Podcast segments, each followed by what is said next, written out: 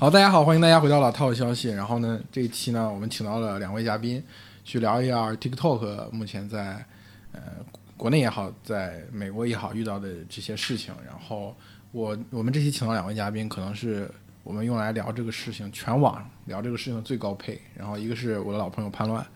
潘乱跟大家打个招呼。Hello，大家好，我是潘乱。对，潘乱就不用介绍，潘乱就是潘乱。然后另外一个是也是我的老朋友，那个财经的记者一柳。啊，大家好，我是房工医疗。最近一两年啊，看到他的作品一般都是在晚点上，然后对头条这家公司呢，就是字节跳动这家公司呢，他也是长期跟踪的报道。然后呢，我们这期其实就很开放性的聊一聊 TikTok，聊也可以说聊聊字节跳动这家公司。嗯，我们先我先自己先立个靶子吧，就是说，嗯，潘乱，你觉得，呃，头条未来半年时间它运作的这个，呃，在美国业务这块的事情，它的目标到底是什么？呃，你要看它在印度市场是直接被关了呀，然后什么也没得到，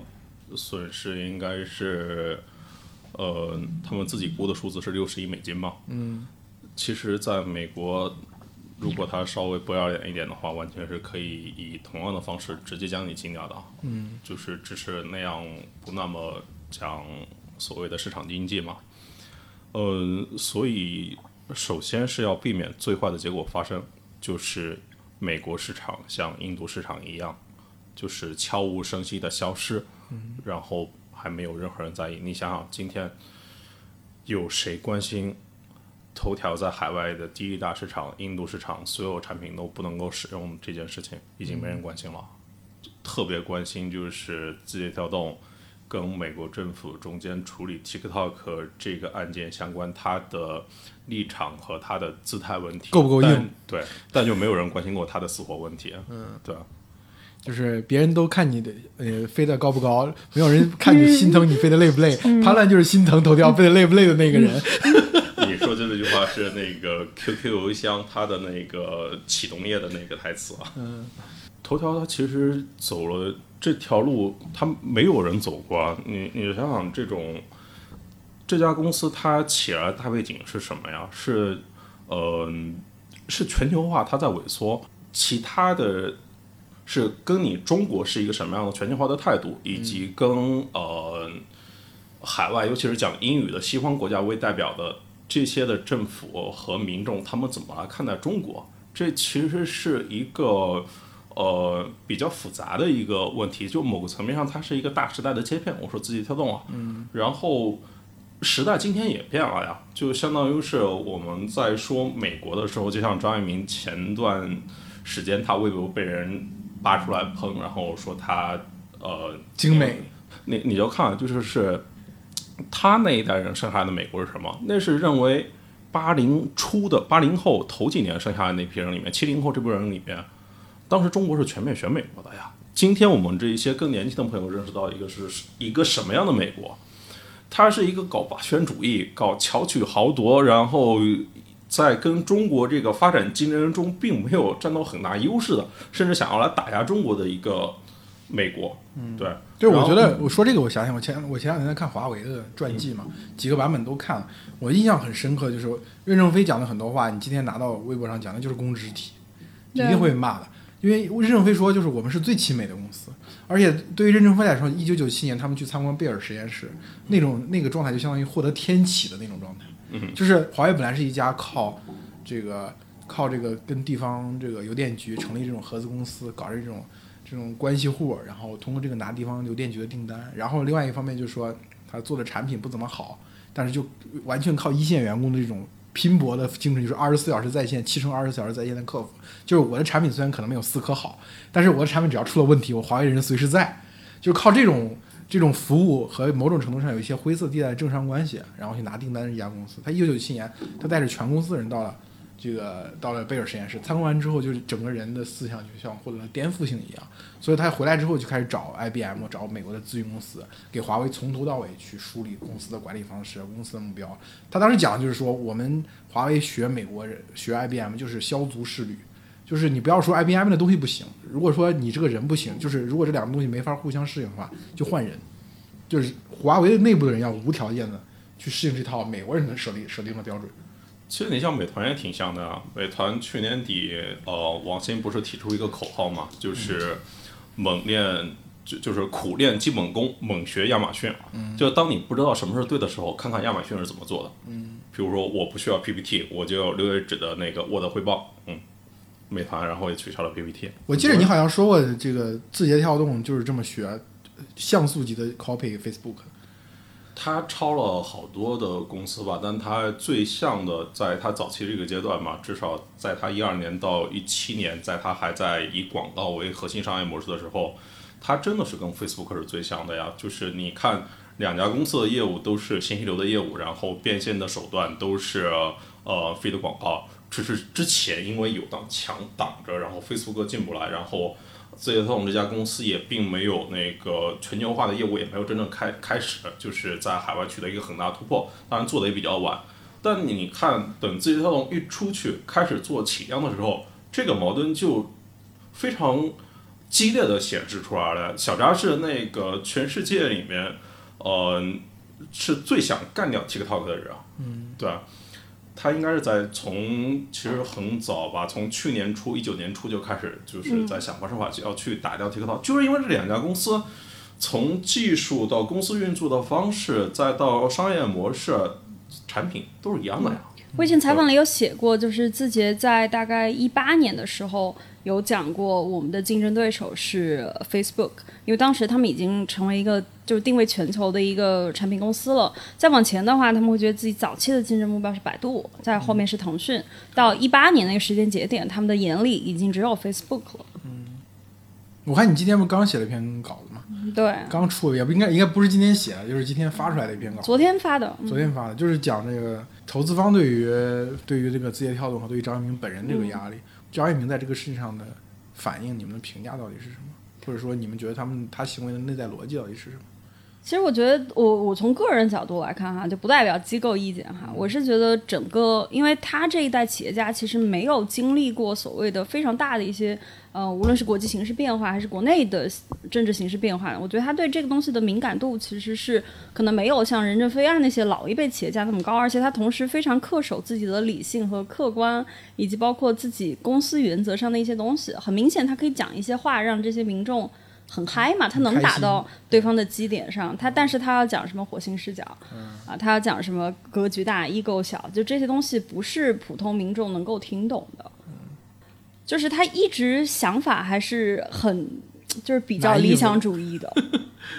就最开始他是觉得我不要去把公司拆分出来，然后其他股东当时为了保自己的利益，还是因为你尽早卖的话，你可能卖的价格也会更高，你不至于 risk 就是被关掉的风险。但到现在，我觉得情况已经是算比较危险的情况了，因为美国很有可能。就是他们最担心的情况，肯定还是字节跳动这家公司上那个实体清单，然后整家公司的任何出海产品都不可能再有了，因为你嗯，在中国以外的安卓和苹果是不是那个商店是不能下载的，就是任何这家公司出的产品，只要你上实体清单，就相当于出海业务是他们最担心的，就是美国政府用这一用这个方法来制裁。对付华为的办法，对吧？对。这不是担心啊！你看川普后来发的那个邮件里面，大致就是这个意思啊，就是他制裁的对象已经变成了字节跳动，不是 TikTok。嗯，对。对，所以这是他们最，我觉得这是他们最担心的情况，就是最最最差的情况了。嗯，所以我觉得他到现在是一个不太有选择的状态。最开始他一一直体现感觉自己套动一直都有选择，我们要尽量去跟美国政府怎么去协商，但我觉得不太可能。我觉得这里面一个很好玩的一个点啊，就是在于，呃，我觉得有些词语的转变，如果它以不同的形式表达出来，可能会有不同的结果。因为我注意到就是。嗯，当美国政府要处理 TikTok 这个消息传过来的时候，那天晚上我们还，我跟老编辑还在一起，他在我家那个喝酒。呃，当天晚上我是连夜写了一篇一篇文章，然后我发现，呃，第二天我起来，我发现像几个公务员的张鹏，像 p 外 n 的骆一航，还有好多好多人都写了，这都是自发的。那是因为我们都觉得，我们碰到了一个。大事件，嗯，就是你如果看第一时间，公众号里面的整个舆情都是非常的呃站在字节跳动这一边的，但就是很快就是在当天晚上，就是微博上的舆情就炸掉了。对，那原因就是因为之前是被迫出售嘛，是美国政府强迫你，但突然从那个路透社传来一个消息，字节跳动的很多消息都是从路透社先传出来的。这可能是他们一个官方未料的媒体渠道，在面向海外市场。当出口转内销的时候，就变成了字节跳动同意出售 TikTok，对，然后就变成了从被迫变成同意。这词语一改变之后，你看看微博，你看看 B 站，全部都说张一鸣贵了，字节跳动贵了。然后就是一鸣等于五小时。对，我不清楚啊，这个海外媒体的表达，当他往回中国传的时候，他们能否控制？但我观测到，就是是这一个词语，这个词语其实代表你的立场和你的姿态嘛。对，其实普通老百姓压根不关心。我觉得这个就还有还有一点，就是从香港的事情发生之后，国内的媒微博也好，头条也好，有大量自媒体开始看外媒了。原来看外媒的相对来说还是比较机构的严肃媒体，盯着外媒，然后这种自媒体呢，其实一般不不不涉及正经相关的这个内容。四五年前、五六年前，比如说阿里上市的时候，路透社报一个阿里上市相关的新闻，它出口转内销的过程肯定是经过严肃媒体，可能就是两财先写，对吧？然后可能就三六氪、腾讯科技啊这种呃媒体后写，在源头上跟这几家媒体搞好关系，或者说我不是就是你那天给我讲了说那个那个第二篇公开信是谁写的嘛？我觉得，但我觉得这也是一个失误啊，就是为什么 CEO 写完信就没有任何不是这个事情？早就已经超脱了公关部门的范畴了。对哦，对，也是，就公安整体也没有参与到谈判的方方面面中去。对，就是，呃，怎么说呢？就是工程师的自负和傲慢吧。其实他们并没有特别多的去在意呃所谓的老百姓的感受，因为他默认的对话场景是他员工的人，就是这家公司，你看他一直宣传的与聪明人做有挑战的事情，然后包括那份公开信出来的时候。你看行业里面，就是我们就是所认可的这些同行，包括你像创投圈的人，大家都在纷纷的去转发那份公开信，然后去支持张一鸣，支持字节跳动。大众舆论这个层面上就完全的失手了，它跟华为就是变成了两个极端。华为就是在大众层面上去吸引了特别多人的呃支持和同情，呃，并且还转化成了购买力。但在行业里面，其实是大家对于余承东或者说华为的消费者笔记做的这种呃一系列的爱国营销是比较反感的。举例说明就是，你像鸿蒙二点零的发布会，我不知道你们有没有注意到，他选选择是在哪一天？他选择在九月十一号开发布会。但讽刺的是，也没有人会去翻呃，呃任正非九七年的时候是如何亲美，对吧？呃，不是任正非如何亲美的，就包括任正非在去年接受采访的时候，他依然说我们还在学习美国，美国是我们的老师。但这就是语言的艺术啊！这个就是任正非也在坚持，对就是任正非在自己的话语体系从来没有说过我们要对抗美国，我们对要反美，也不希望说华为变成一家公作为一家公司的行为被绑到这个中美两国对抗的那个战车上。他用了很多的话去消解这个东西，但是他讲出来就特别好听，就是会讲话对的人。对对对对，就比如他说，他他不希望大家把这个变成中美两国事，他说的什么？他说孟晚舟在美国，呃，然后如果说需要他被牺牲掉，那就他被牺牲掉吧。不要让我们国家用战略资源去兑换孟晚舟，因为我们国家还有很多人生活很贫困，呃，用他们的核心力去换我家人的团聚，我我们华为感到于心不忍。就这种话，还有我做好了这辈子再也见不到我女儿的对准备。对对对。但是你看张一鸣讲出来，大家觉得这个人就张一鸣是个贵族，是个软骨头。我我觉得还是大家那个所站的高度以及就是上下文不一样。就是字节跳动那篇文章里面那封公开信里面写的只是只有他他如何冷静的，就是见招拆招，我来怎么处理这个 case，就是要让美国市场不能重蹈印度市场，就是凭空消失的覆辙，嗯，对吧？但你再看任正非的发言，任正非发言是从这种呃是上下五千年，从这个中美大环境，从老百姓的生活人类的进化，没有没有，任正非他是从老百姓和知识分子两个角度都往前去走了，然后张一鸣他选的还是在一个商业，就是商业精英里面这个视角往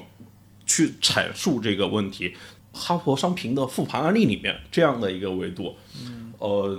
任正非那肯定是需要去上《大西洋月刊》的不是这种。任正非就是你先看完《文明的冲突》，然后再来去品一品这个任正非这句话。但我认为，其实字节跳动更代表文明的冲突呀。但就是他在上下文这个里面，他没有把他更尴尬的处境给点出来，他就是觉得我觉得他不是文明的冲突，是完全是阶级的冲突。就是我觉得他这个内部性没有被大众所接受，它本质上是一种阶级，就是国内舆论反映的阶级的冲突，以及他相信的自由主义和大家理解的民族主义之间的冲突。就他这篇文章里面充斥一种精英主义的视角。啊是精英主义也是。我觉得他们就是更高、更快、更强、更大这种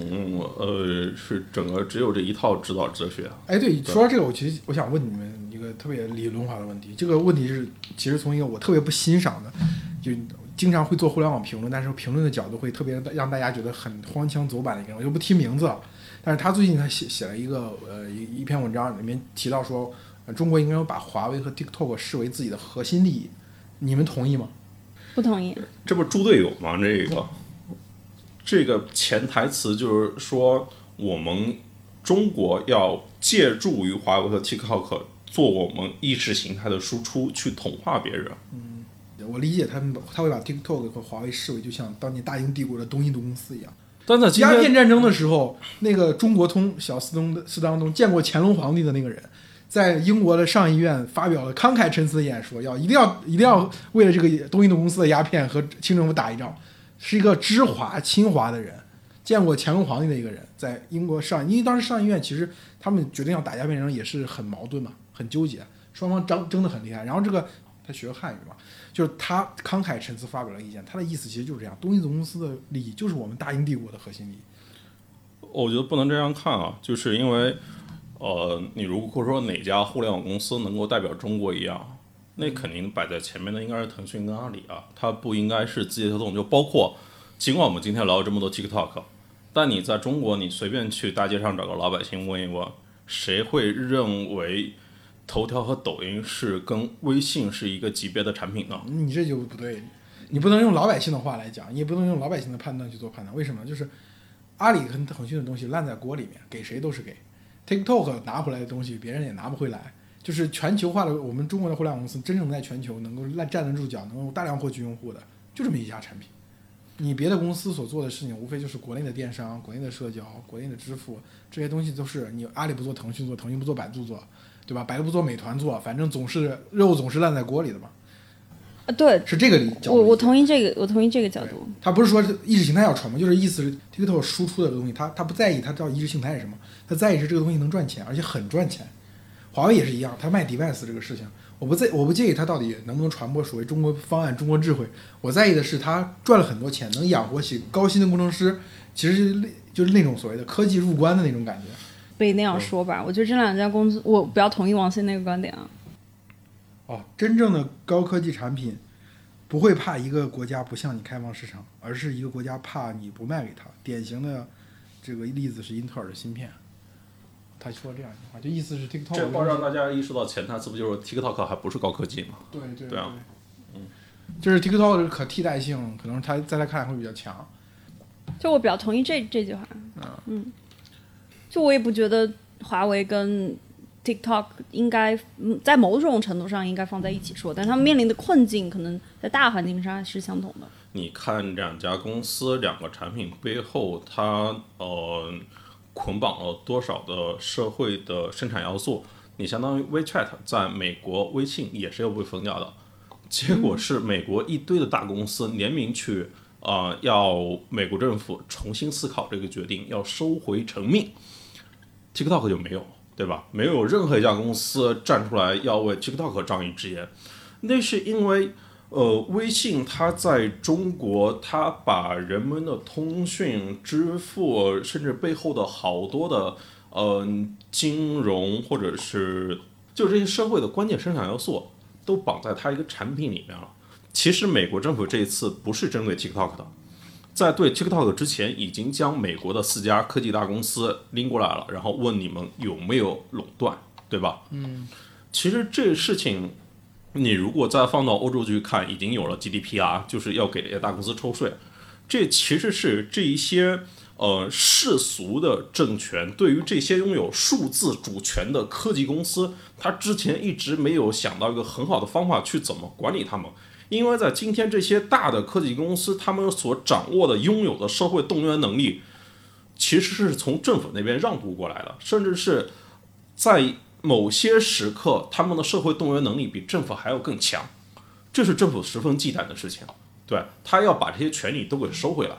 你这个视角比就如果从这个视角上来看，那中国是走在世界的前列，对啊我们就先把它管起来了。对啊，所以我们要往前办嘛这个事情。你看美国从这个角度来看，Facebook 就应该是 T 就 TikTok 被封禁最后最大的推手之一。但是呢，它其实按照你这个视角来说，那它也算是自掘坟墓。一旦这个监管力量起来之后，它没有理由不管 Facebook 啊。啊，等我过去再发洪水吧，我死后哪管他洪水滔天你这个让渡而且我是一个白人啊，我是一个犹太人创建的公司啊，我这张脸天然有可信度啊，相比于你 Made in China 来说，你一个黄种人来说对，就我跟政府交换一部分利益嘛，你保证我的商业利益。对啊。但我觉得核心在于，就是这批就是民众们以及包括普通用户们不太能理解全球化公司意味着什么。嗯。就我我觉得精英阶层为什么支持，就所谓的精英阶层互联网圈为什么支持张一鸣或者支持自己，是因为大家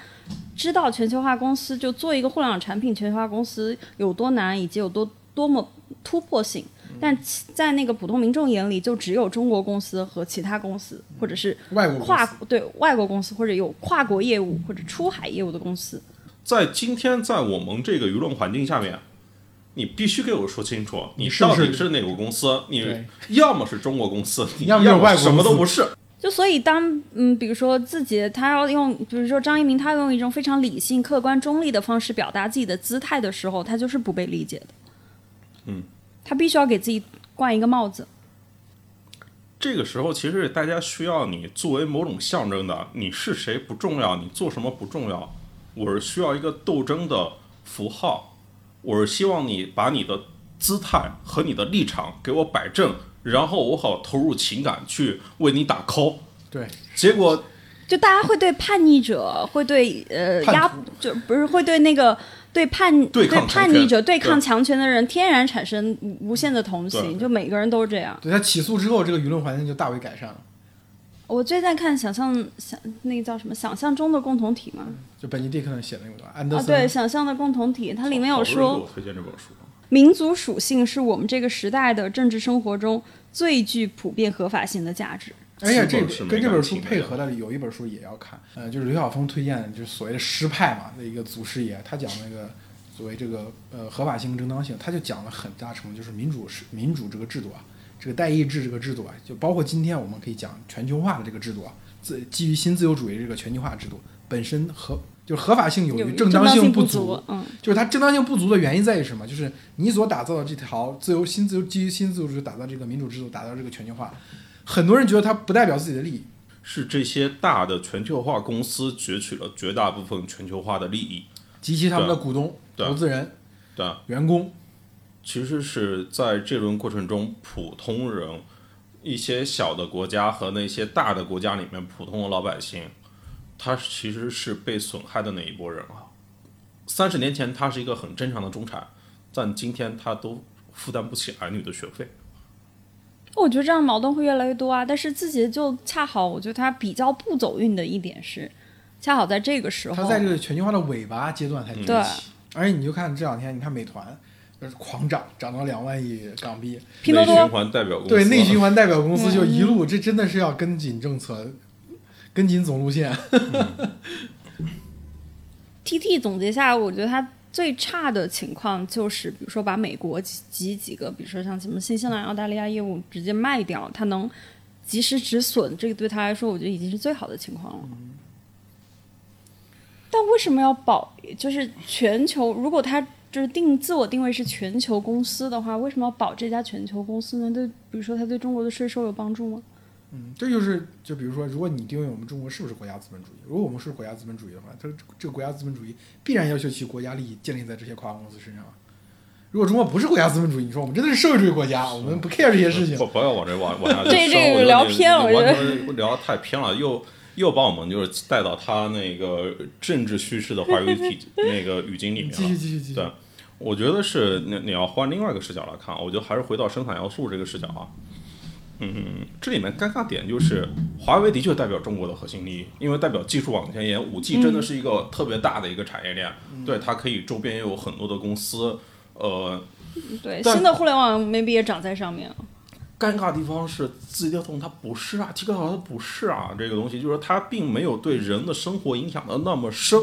尽管它已经有很深的影响。就它可替代性很强了。我举个例子啊，就是那个我在二零一八年的时候写过一篇文章，叫《腾讯没有梦想》。后来就是在没两天的时候，字节跳动的天使投资人刘俊他又写，他也写了一篇文章，一篇文章叫《腾讯的七条命》。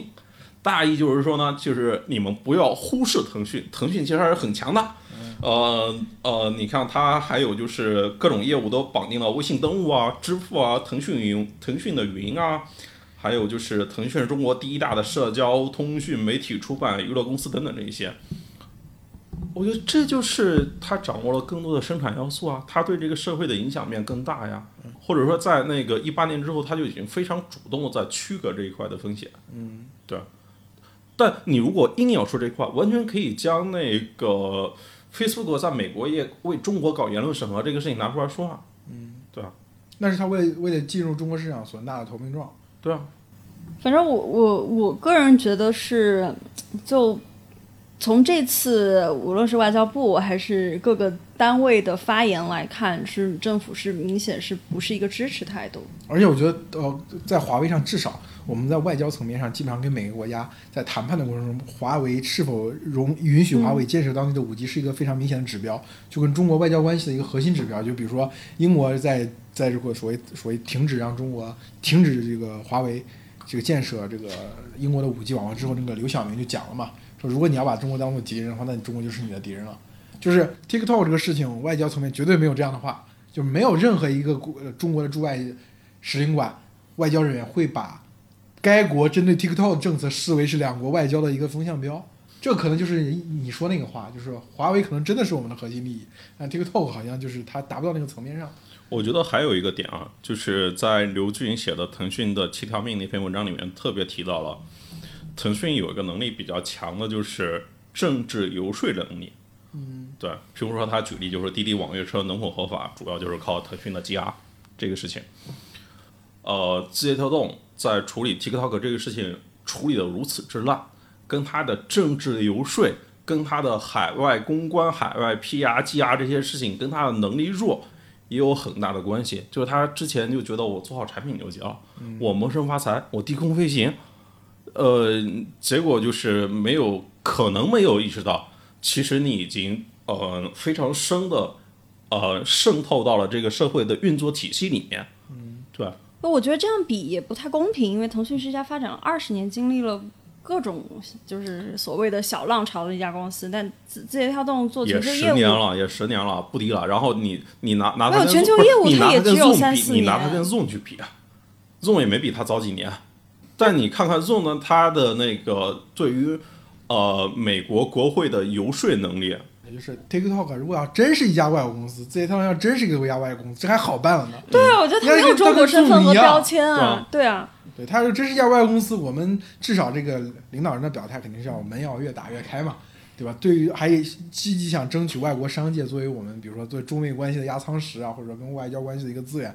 但从这种具体微操这个层面上来说，他的确做的不够啊。我看前段子是晚点报的吧，是什么？就是说，呃，他今年花在政治游说上的金额是三十万美金，我们报的对啊，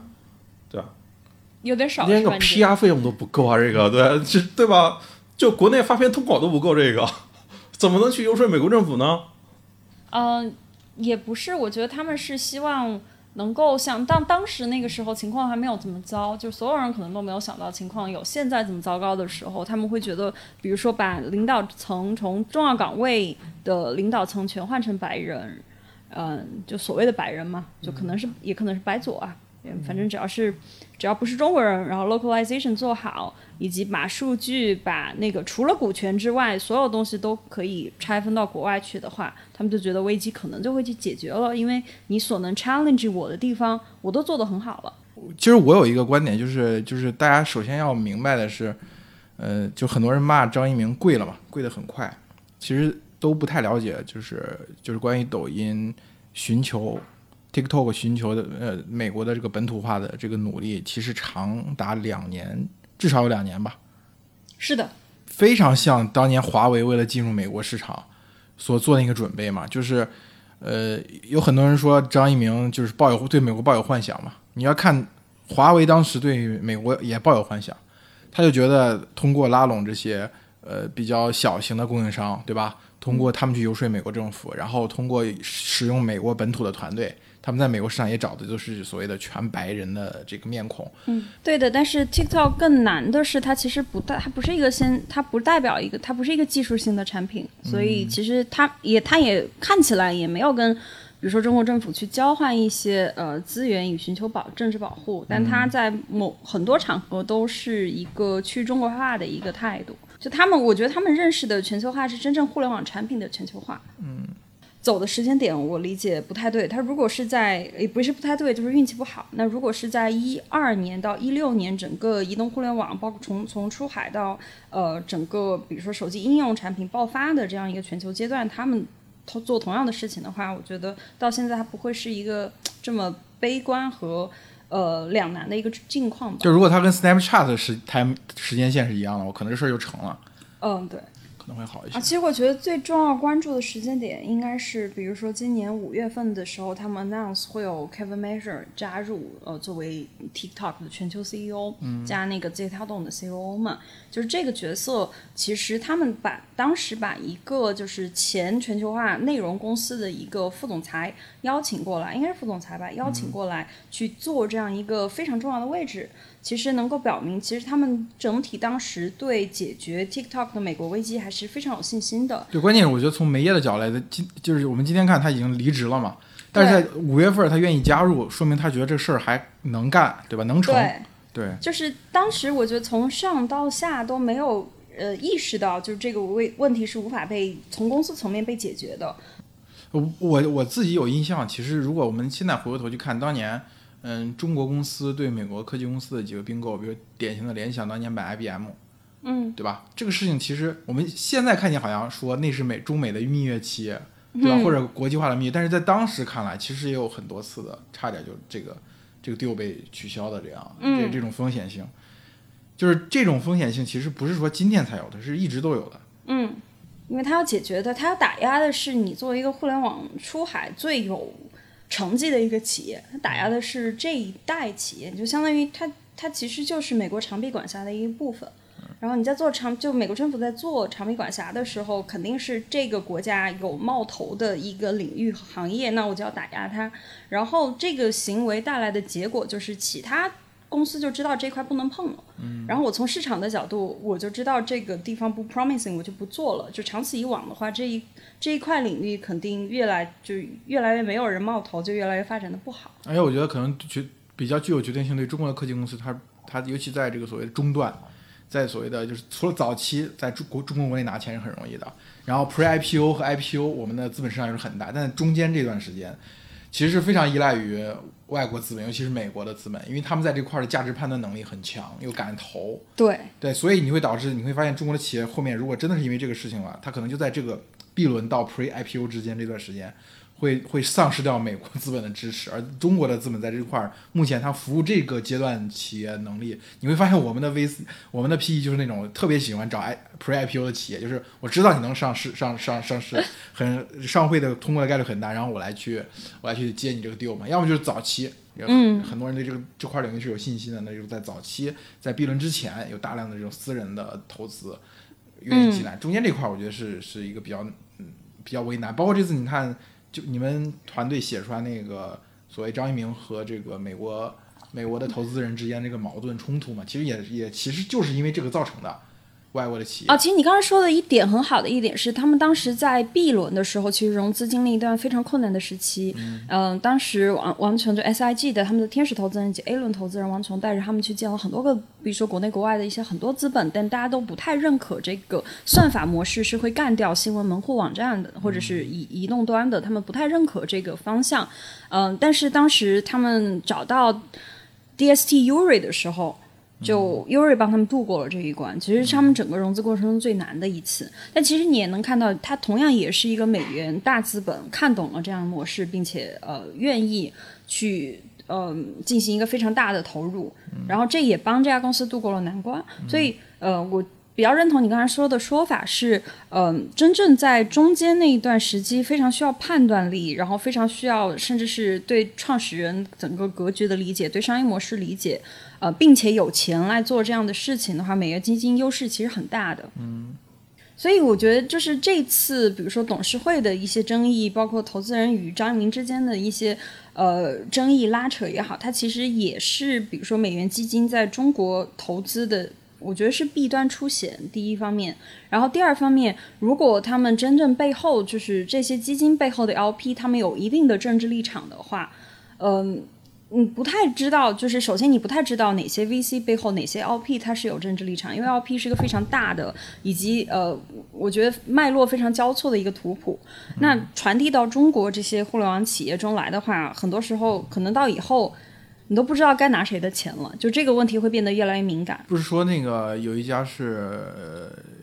合伙人有扎克伯格的妹妹吗？嗯，现在爆出来消息也很多，因为我觉得各方都有诉求来为自己放放出一点风声那。无论是自己的股股东，嗯、想收购的方，或者是呃一些投资人想做一个资产重重组方案，让字节跳动去接受，嗯、以及你可能还会有 Facebook 等竞争对手的因素在里面。但是我比较肯定的是，嗯，就我掌握的信息来看，我比较肯定的是，嗯，字节跳动还是比希望。卖给一家公司，它不是一个就是非常 to C 互联网的一家公司，然后他们觉得这家公司 maybe 以后可能会跟 Facebook 进行一系列的竞争，他们不希望 Facebook 来摘这个胜利的果子。嗯，我觉得张一鸣相对于股东来说，他肯定更想的是怎么保留自己 TikTok 全球业务的完整性。就所谓完整性，就是让自己的，比如说美国，你要保证这批数据和用户是，呃，我还有视频版权，我能看到，比如说英国的一些用户的视频版权，嗯，就希望能够保持它，希望能够让它的一个买方，嗯、让它就是在某种程度上来说，保证 TikTok 美国它不被改名，或者是不被呃数据区域化，他希望他的可能买方是这样一个姿态，嗯。所以我觉得谈判其实是一个比较，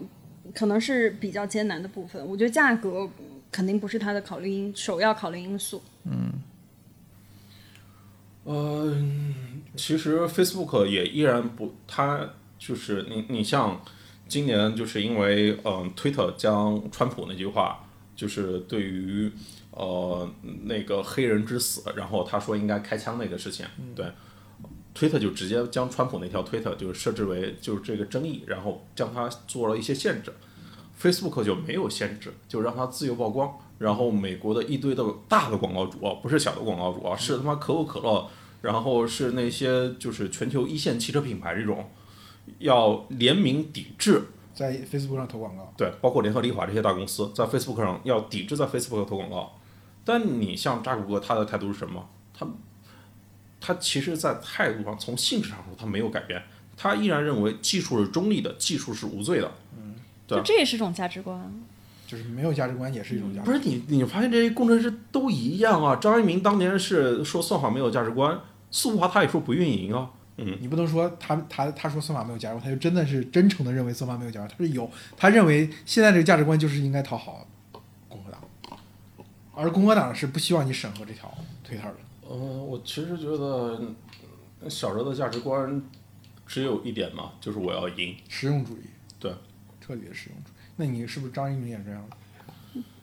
我觉得张一鸣也挺实用主义的。他说着没有 价值观，但实际上他就有价值观，就是实用主义。实用主义。就拿来主义和实用主义吧。我觉得中国这批做的比较好的嗯企业家都是很实用主义的人啊。但你这个，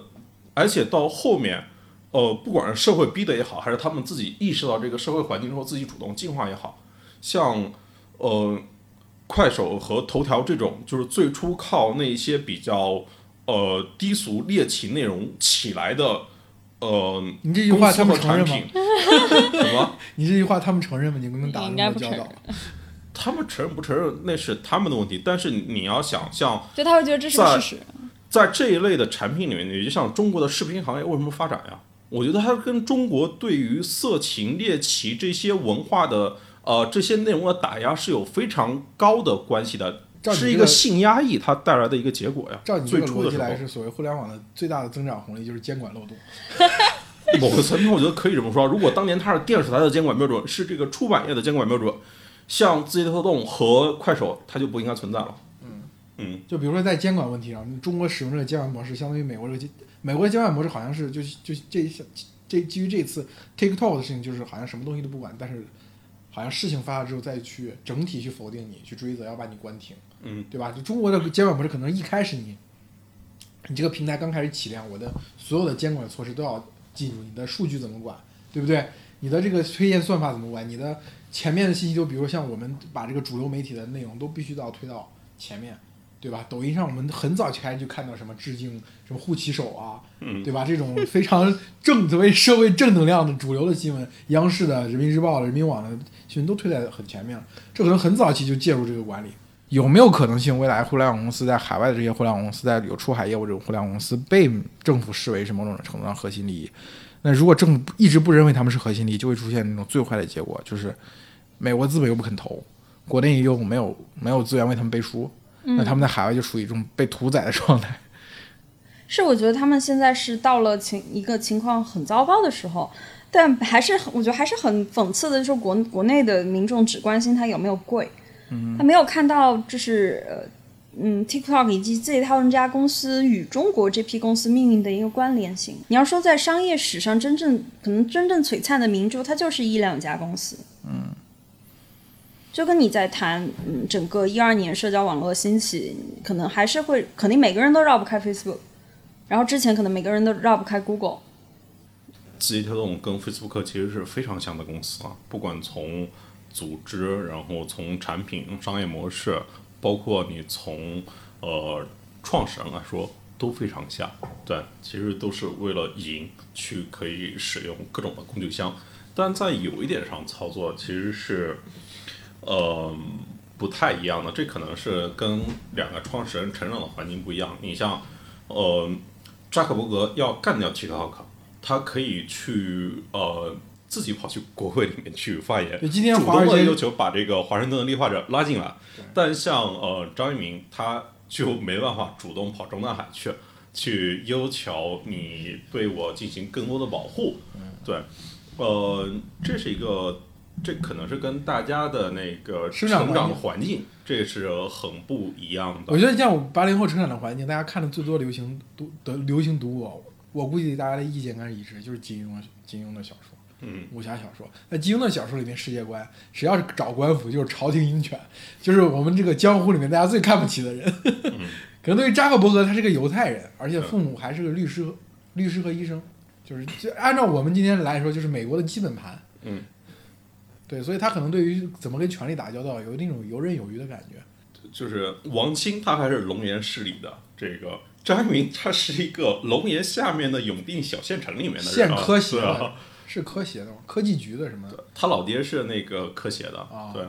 然后后来出去下海了。嗯，哎，他跟那个那就是因为王兴他爸那个水泥厂就开在那个永定县，然后他还是永定县的政协常委，所以两家认识了。哦然后是因为他们先两家认识了，等到那个呃张一鸣来北京之后，他们父母才介绍两两两个孩子两孩子认识，然后在那个。呃，华新家园那附近，然后吃了顿那个路边摊那种，哦，张一鸣就是，我觉得这两个人身上也有挺多的不一样，但张一鸣肯定是有非常深的受到王兴的一些影响。嗯，比如说你之前不是还写了有几个 Kindle 那个事情吗？对，那到底怎么回事啊？这个，有有几个 Kindle 这是他随口对当时的那个时尚芭莎的记者说的，他说我有好几个 Kindle，嗯五个 Kindle 好像是。然后后来他不承认了，就是这句话他可能他忘，可能他都忘了他接受过这样一个采访。嗯。然后所以我写了那篇稿子之后，然后他在下面说：“小朋友，你怎么知道我有几个 Kindle 的？”其实他也没比我大几岁。听说他对你前面那篇文章就是成为脸红，还是觉得很失望吧。嗯，对他觉得我没有意识到他的格局比李彦宏大多了。我也的确那觉得写的不对啊！你看我在那个时候我已经写了张一鸣和苏华谁才是中国的扎克伯格呢？今天来看，你如果按照 CEO 定价的话，就是张一鸣已经比小扎更牛了。是你在嗯在当时那个时空下，一五年那个文章嘛，一五年一六年的文章，那个时候在当时的时空就像你说的嘛，那个时候他们的公司的目标可能是百度，到一八年才从公司这个层面调整为 Facebook，当然可能他作为创始人，这个意识可能走在更前面。对我记得我之前跟一个美团的人聊，就是大概也是一个中高层吧，应该一九年的时候，我问他现在会在看国内哪些公司想学习一下，他说国内已经没有在我们事业范围内的公司了，我们只看亚马逊。对，一九年的时候，就可能现在大家看还能看得上的企业家就是呃就是这个贝佐斯贝贝佐斯佐斯和马斯克了。对，我觉得这是一种更深的硅谷崇拜吧。比如说，我觉得告别硅谷崇拜这个事儿是个伪命题。就怎么讲？就是如果从正常人的角度去理解硅谷崇拜什么，就是从我们的整个资本市场或者创业者的脑子当中有硅谷。就我脑子当中有硅谷，硅谷有什么呢？我 copy to China，这是你所说的那个硅谷崇拜。但是我认为还有一种硅谷崇拜，这个硅谷崇拜可能走不出去，而且在王兴跟张一鸣这一代企业家身上要更明显。就是上一代那些人虽然嘴上讲着硅谷崇拜，比如说像雷军这一代、周鸿祎这一代，甚至于到王小川他们这个七零后，他们嘴上说啊，我在做一个中国的亚马逊，对吧？我我在做一个中国的什么什么的时候，嘴上说的是我要学硅谷，实际上搞的是中国那套国粹的东西，怎么把人管起来，怎么搞一个大哥人设，带着小弟们往前冲。对，就是我说，就当时那个呃，财经报这个报这个小米上市的时候嘛，他那个稿子第一句话用了我一句话，就是当时那个那个小杨问我说，我当时潘亮跟我都在嘛，就问我说你你感觉怎么样？我说我感觉雷军就像铜锣湾的古惑仔一样，从铜锣湾一一路砍到这个这个联交所这里，就是他就是那种东西，他嘴上说雷军说我我 inspire 我的是硅谷之火，实际上他脑子里全是那套江湖大哥那套东西在他左右着。但是张一鸣、王兴这些人呢，他嘴上已经不说硅谷崇拜了，他嘴上已经没有硅谷跟他匹配的公司或者匹配的模式一样了，他是有创新的，甚至走得更前一步。但是他脑子里想的还是亚马逊和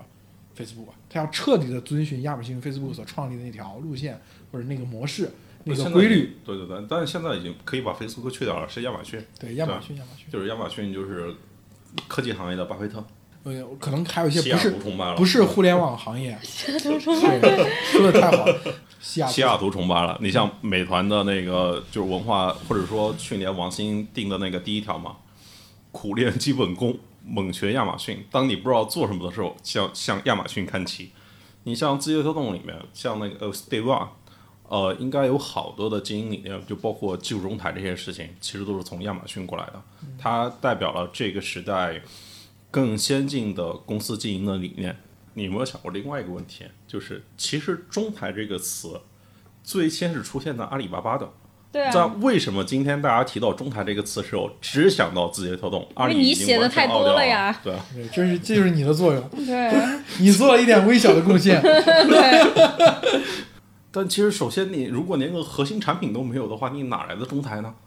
对吧？就你能力怎么养中台，复用呢？然后中台再去复用产品嘛。而且这一切的前面，就像大家今天都在学头条，要去学 OKR，然后要去学那个呃内部的通讯和信息共享这些东西。嗯从三板斧到 OKR，但有没有人想过，有没有 CEO 想过，我是张一鸣这样的人吗？哎我有张一鸣这样的能力吗？你说这个，我觉得张一鸣因为接触的没有什么接触，所以我没有这个感觉。但是头条的同学，我是有最有感觉。头条人接触几十个，最大的感觉就是头条没有等级。对啊，头条是个绝对，就是阿里的人啊，阿里的人你是能够看出他是 P 几的，对，就是就是差就是八九不离十，不能说每次都说中啊，但是基本上是能够感觉，就是这个这个公司给予每个人的权利，给予每个人的权限是很大的不同的，随着级别有很大的不同，但是但是你就你感觉跟头条的每一个同学聊聊的东西，就感觉他们能掌握的资源好像是差不多的，对，就是没有什么区别。我觉得张一鸣单就这一点，就其他所有互联网公司就学不来。我觉得这就是张一鸣非常坚持的，就是开放、坦诚，要做到信息沟通嘛。这个点也不是谁都能学的啊，就是你要看，首先这公司的 CEO 得是张一鸣这个量级的选手，然后呢，你公司得在一个非常快速的发展轨道上，不然的话，你搞这些事情只是会去增加更多的内部的损耗和管理成本，就是同事之间会互相觉得你傻逼啊这个事情。我觉得对，就是要发展非常快，然后消除信息差才有用。对对，然后还有一些就是 KPI 也不一定全部都是错的啊，就是 OKR 它也有它的适用场景。就比如说字节跳动这种公司，它就讲究快速试错呀，它就要不断的 A/B 啊这个事情，对。但像一些那些做更重负的，就比如说马斯克他们的公司啊，嗯，对你搞个自动驾驶啊，你搞个这个航天飞船，你能够特别的试错吗？我要的就是非常精算化呀。譬如说你的法律，你如果要定死刑的法律的话，就你肯定是慎重、慎重再慎重，最后才拿出来，就跟电商的一样，就是你的结果你是不能够随便换的。但是因为字节跳动之前做的生意是关于像信息流，是关于人注意力这些东西，所以它可以经常的去在人的可控的时间里面去做不断不定的调换，然后去导向结果那个就是占用你更多的时间这个目标去，然然后就有更多的广告位嘛，这个事儿，它其实也是有适用场景的，比如说，就是你要去拍个电影、写本书、做一个大型的重度游戏，嗯，哪怕是搞教育，都还没有，呃，发现这一套它有非常高的效率，对，但对那些类似于 Facebook 和谷歌的这种业务，就是跟信息分发相关的、跟人的内容消费相关业务，这一这一套路数真的非常棒。那你按照你这个预测的话，可能头条可能做不好游戏。这还用预测吗？在当前这个状况，对，不是他做那些轻度游戏很好呀，对。如果他最后是一，我觉得头条所有以广告为变现模式的商品，它都产品，它都可以做得很好。就是内容生产效率高，然后分发效率高，然后再消费效率高，就他们都能做得很好。但中重度不太，估计啊大家都不太确定。我觉得电商它应该能做得挺很烂啊好的，到现在。我觉得它会做得挺好的。没有，我不觉得，对，我觉得它就是一个挺好的消费环节啊，嗯，不是。他把工具搭上去，抖音的电商是没有复购的，对啊，然后抖音的电商策略也不停在换，就包括跟他的他合作伙伴们策略是都不知，在换，就他们的合作伙伴都不知道他们到底想干嘛。他们因为部门也才建立没多久，战略也还在定。对，这个还能还往前走吧，但那个电商相较于，呃，游戏教育，它可能更容易成一些。嗯，对，但呃这里面也有很多的不确定性嘛，因为它要涉及到供应链各个环节，它更长、更深、更重。对吧？我觉得他们他们可能是对运营啊那些感觉会稍微没有没有之前做其他产品感觉那么强。这个我觉得这个是呃，如果你相信字节的团队文化的话，就是我觉得运营这个事情对他们来说不是一个解决的难题。那我其实一点不相信团队文化，我相信就是大家对于这件事情的独特理解，然后你为他投入的超凡的努力，对，那像所谓的你一群聪明聪明人，然后你有很好的组织文化，我觉得排在很后面的事儿。资源多，我的意思是我当然同意，就是排兵布阵比兵强马壮更更重要。我的意思是说，就是如果运营这个问题摆在前面，然后他们基本的资源其实比同起跑线上很多选手都要好的。然后我其实是觉得他们能找到一个运营的一个策略去撬动这些资源。拿他的教育，或者说拿他的 to B，你来看吧，看它的结果嘛。我觉得头条进入这个行当带来主要带来两个变化，第一个是大规模的拉高了这个行当的获客成本。教育可能现在一个获客需需要在线教育一个获客成本需要五千块，嗯，两年都赚不回来。另外一个点呢，就是大幅度提高了这个行业里面优秀人才的薪资成本，因为他们会去抢人，但在给用户的产品以及服务的交付，只能说还在一个非常早期的试错的起步阶段。我这个我同意，我觉得字节不太能做好教育，但我不觉得他们做不好电商这一块哈。对，电商它跟游戏不一样，电商它可能更多的像内容，它跟内容更近一点，商品它也是内容。我是觉得我我当然没有特别强的这个证据链，就是我自己的凭感就是觉得，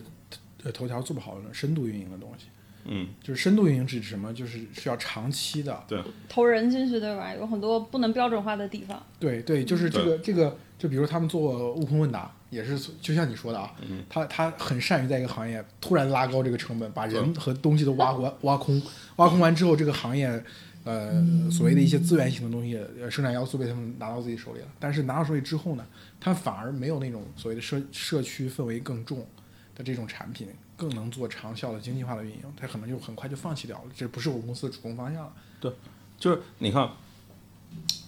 因为它的核心变现方式是广告嘛，广告就是讲究更加短平快的、更多的广告位的，就是它整个系统都是基于移动广告市场来构建的。嗯。然后，当它是为了广告做的这个产品，某个层面上你可以这么认为。对。是的。但你看另外的，像呃，不管是社区产品还是社交产品。它都是有更多的讲人和人的连接，人和内容的连接，它是有更多的信任的成本在里面的。对对。其实从这个层面上来说，我觉得卖货这条路他们是走得通的，因为因为你就像你随便点开一个电视，你看电视广告，你仍然会有购买的需求。你看一看今天的直播带货排行榜里面，在抖音的 DAU 已经是差不多比快手高出一两亿的情况下面，抖音的电商直播。就是你看全网排名前五十里面，有几个是抖音的主播？然后抖音的主播排名前十名的、前二十名的有一个吗？对，我觉得是。我觉得一柳的意思可能就是广告到电商中间这个变化很短。对，它这个是内容只是稍微深化那么一点点，而且尤其是在阿里系、京东系已经把中国的电商的绝大部分硬骨头都啃掉了这个时候，它特别适合。可以，可以，可以，就是因为商品它也是内容。但我我我同意你的观点，是我觉得它不会进攻成一个巨大的平台，就是我要卖货，我要做一个大的电商平台。对他来说是不划算的，它深度运营的成本和收益。对，与其这样，不如跟淘宝合作，继续签年框。但是已经不可能了嘛？他们刚刚新新的动作不是已经站外的要收费了吗？站外的。我觉得他们我不知道是不是还在谈，就之前一直听说在谈。一个非常一个几百亿的年框，所以我们讲到这儿，可能是讲头条这家公司的某种程度，它有这样一个命门，这种深度运营的连接用户跟用户、用户跟内容之间的能力不够强，连接是个弱连接。不，我同意他说的，就是他需要，他必须只能就我觉得他作为一个快速试错的产品是非常厉害的，但是在教育这种很难去快速试错，而且教育游戏都算是重度内容，to B 也不能快速试错呀，对啊，这这种是非常难的。教育我确实不。我举个最简单的例子吧，我之前就是我还吐槽过，我不知道你们用不用飞书啊？嗯。对，飞书对于我们来说非常友好的产品。嗯。但他他妈一天到晚让我更新，我平均可能是每周都有更新一次飞书，就是。说明人家工作很努力啊。但确实是搞错了呀！你敏捷开发，难道你敏捷开发就需要我敏捷迭代吗？需要我敏捷更新吗？你是不是完全搞错了这个事情啊？你像。字节通这家公司为什么做飞书？就是想要去降低呃人和人的沟通成本，就譬如说打招呼这些事情，你好啊，在吗？这些东西全给它节省掉。如果能够每个人都节省那个五分钟，对于全公司都是很宝贵的嘛，对吧？但你他妈有事干没事干，就是让大家来更新一个没有意义的小版本，到底是图啥呢？那个事情？哎，有人回复你吗？那个事儿？张楠后来回复了，说他们就是意识到这个问题了，或者说会做调整。这个。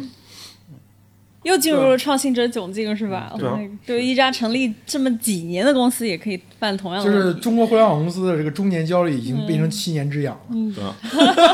对，就确实我是从他做懂车帝做的悟空问答前，我是能够明显感受到他碰到天花板了。就是过去你就感觉，就尤其是在叛乱的吹捧下，你就感觉头条系是无所不能的。然后到他做悟空问答之后开始，你就感觉哦，好像他确实是有些东西是他做不到的。好吧，我觉得今天差不多吧，好吧，行，我们这期就到这里，好，谢谢大家，谢谢大家，拜拜，谢谢，拜拜。